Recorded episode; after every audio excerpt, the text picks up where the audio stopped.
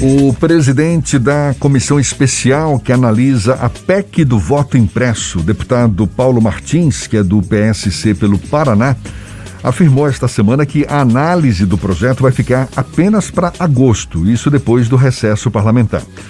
E para que a nova regra entre em vigor nas eleições de 2022, a matéria precisa ser votada na comissão, depois em dois turnos no plenário da Câmara e, por fim, no Senado, antes do início de outubro. E será que esse movimento pelo voto impresso vai ganhar força ou seria um retrocesso dos direitos fundamentais do cidadão? A gente fala mais sobre o assunto e conversa agora com o advogado especialista em direito penal e constitucional, Acácio Miranda, também nosso convidado aqui no Issa Bahia. Seja bem-vindo, tudo bom? Bom dia, Cássio. Bom dia, Jefferson. É um grande prazer falar com você, meu amigo, e com os nossos queridos e queridas ouvintes. Muito obrigado, prazer todo nosso também. Acácio, a discussão é legítima. Tem quem defenda o voto impresso, tem quem defenda a continuidade do voto eletrônico. Agora, existiria algo não legítimo nessa discussão, como, por exemplo, afirmar que o modelo atual é fraudulento, mesmo sem provas que comprovem essas possíveis fraudes, como faz o presidente Jair Bolsonaro?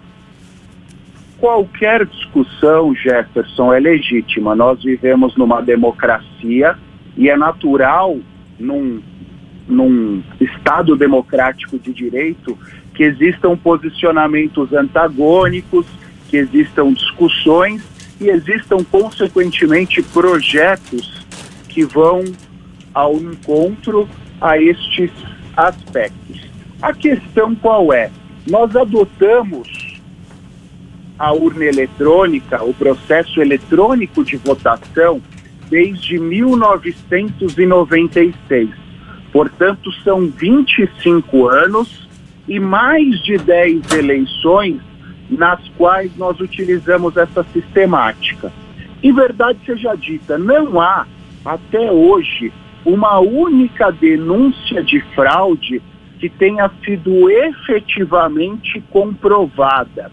E mais do que isso, não há uma única denúncia, e aí, independentemente de comprovação, uma denúncia não há é, sem ilação, por exemplo, que tenha dito que houve uma fraude no processo eleitoral capaz de alterar o resultado das eleições.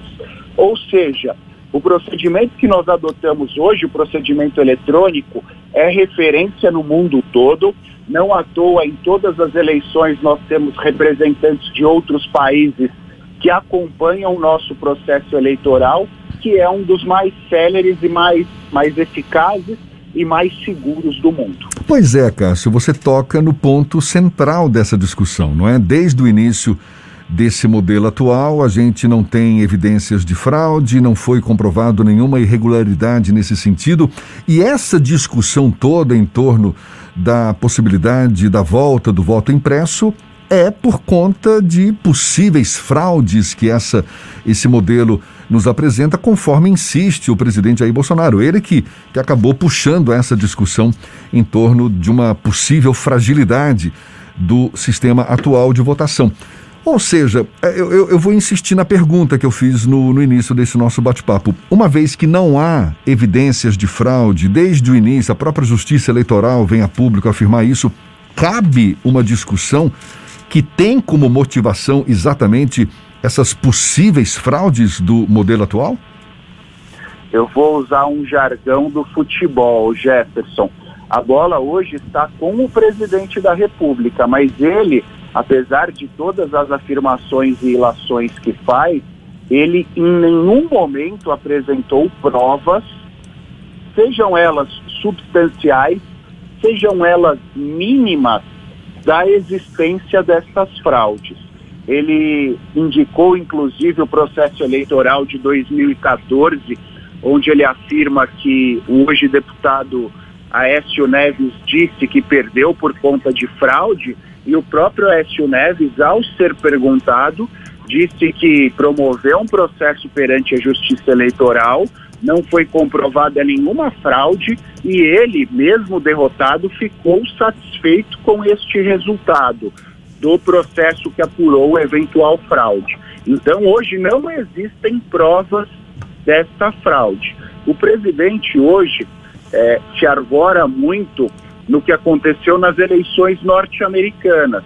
Ele diz que lá houve uma fraude e o mesmo pode acontecer no Brasil. Mas ele próprio esquece que as eleições norte-americanas adotam o modelo do voto impresso. As eleições norte-americanas não adotam o voto eletrônico, diferentemente do que acontece no Brasil. Então, hoje, o que nós vemos é uma narrativa do presidente da República, sabe-se lá quais são as intenções do presidente da República ao defender este posicionamento, mas fato é que os fundamentos utilizados por ele não encontram guarida, não encontram é, sustentação em nenhum elemento concreto. Agora, Cássio, é, para os nossos ouvintes também identificarem, tem muitas informações falsas e imprecisas sobre o projeto de lei que está sendo apreciado no Congresso Nacional. Não é uma substituição do voto eletrônico. Eles querem que o voto eletrônico seja acompanhado de uma impressão da cédula, não é isso? Exatamente. Você, ele seria um, um sistema misto, se é que é possível, até porque o próprio Tribunal Superior Eleitoral só disse recentemente que não há possibilidade na criação disso que determina o projeto de lei. E o que seria este sistema misto?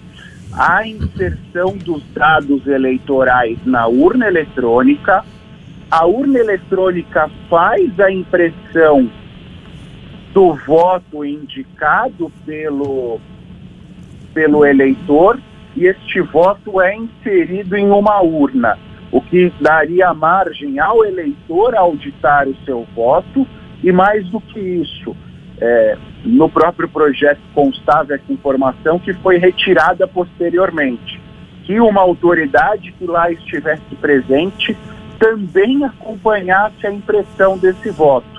Por que foi retirado este ponto do projeto de lei? Porque o voto no Brasil trata-se de uma determinação constitucional e de uma cláusula pétrea, é secreto a partir uma, do momento que uma autoridade acompanha qual foi o voto daquela pessoa, está quebrada essa garantia constitucional do voto, razão pela qual foi retirado do projeto da deputada Bia Outra questão que é preciso discutir nesse processo de impressão do voto é a, a, possibilidade de violabilidade do voto, já que é uma perspectiva que a própria Constituição veta. Você acredita que esse processo de impressão pode aumentar o risco do eleitor ser obrigado a prestar contas do seu voto para um eventual retorno de um coronelismo, por exemplo, principalmente nos rincões do Brasil? Não só acredito, como tenho plena convicção. Cito um exemplo que era muito frequente antes da utilização da urna, ele... da urna eletrônica. É, na compra de votos, os compradores dos votos, os candidatos ou intermediários dos candidatos faziam o seguinte: um primeiro eleitor, eles davam para este eleitor um santinho, ele ia até a urna eleitoral, depositava o santinho e trazia a sua cédula eleitoral. Então, este primeiro voto era perdido. A partir daí, essa cédula eleitoral era preenchida e entregue para o segundo eleitor. O segundo eleitor ia até a urna, depositava essa cédula já anteriormente preenchida e entregava para o candidato ou para o seu representante a cédula em branco. E assim sucessivamente. Eles utilizavam este procedimento na aquisição ou até na imposição de determinado voto aos eleitores. Com a volta do voto impresso, mais do que isso, com a volta do tal voto auditável, há grande possibilidade de voltar a haver um controle do voto.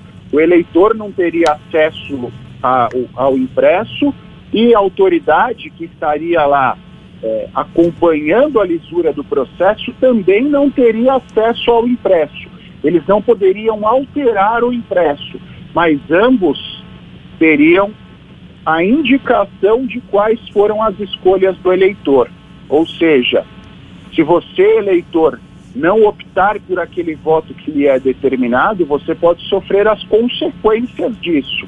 Isso quebra o voto impresso, isso quebra a lisura do processo eleitoral e, usando um termo empregado por você, dá muita margem ao retorno do coronelismo. Uma outra questão que a gente vê nessa disputa de narrativas é que há uma informação falsa de que o voto eletrônico não é auditável. Você, como um profissional da área de direito que acompanha também esse processo eleitoral, é possível auditar também é, situações, processos que aconteçam de maneira eletrônica, correto? Sem dúvida alguma. São várias as auditorias feitas. Primeiro, são feitas auditorias na urna eletrônica para constatação se ela apresenta alguma inconformidade ou não. E essa auditoria é feita antes do processo eleitoral e no dia do processo eleitoral, o presidente daquela sessão eleitoral faz nova auditoria na urna. Depois é feita uma nova auditoria através do cruzamento dos dados eleitorais.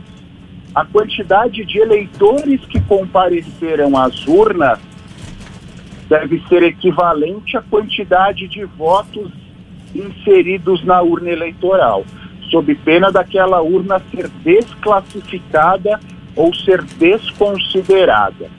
Segundo, quando os dados são enviados ao Tribunal Regional Eleitoral, é feito novo cruzamento de dados e é feita nova auditoria destes dados. E, por fim, estes dados são auditados pelo Tribunal Superior Eleitoral.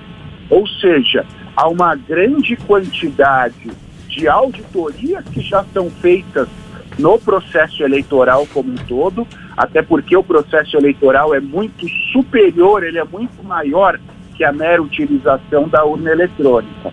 Sem contarmos que o próprio Tribunal Superior Eleitoral, em relação à inviolabilidade da urna eletrônica, contrata profissionais que fazem um acompanhamento integral dessa inviolabilidade. E qualquer ameaça de inviolabilidade leva à interrupção do processo até que esta ameaça seja dirimida.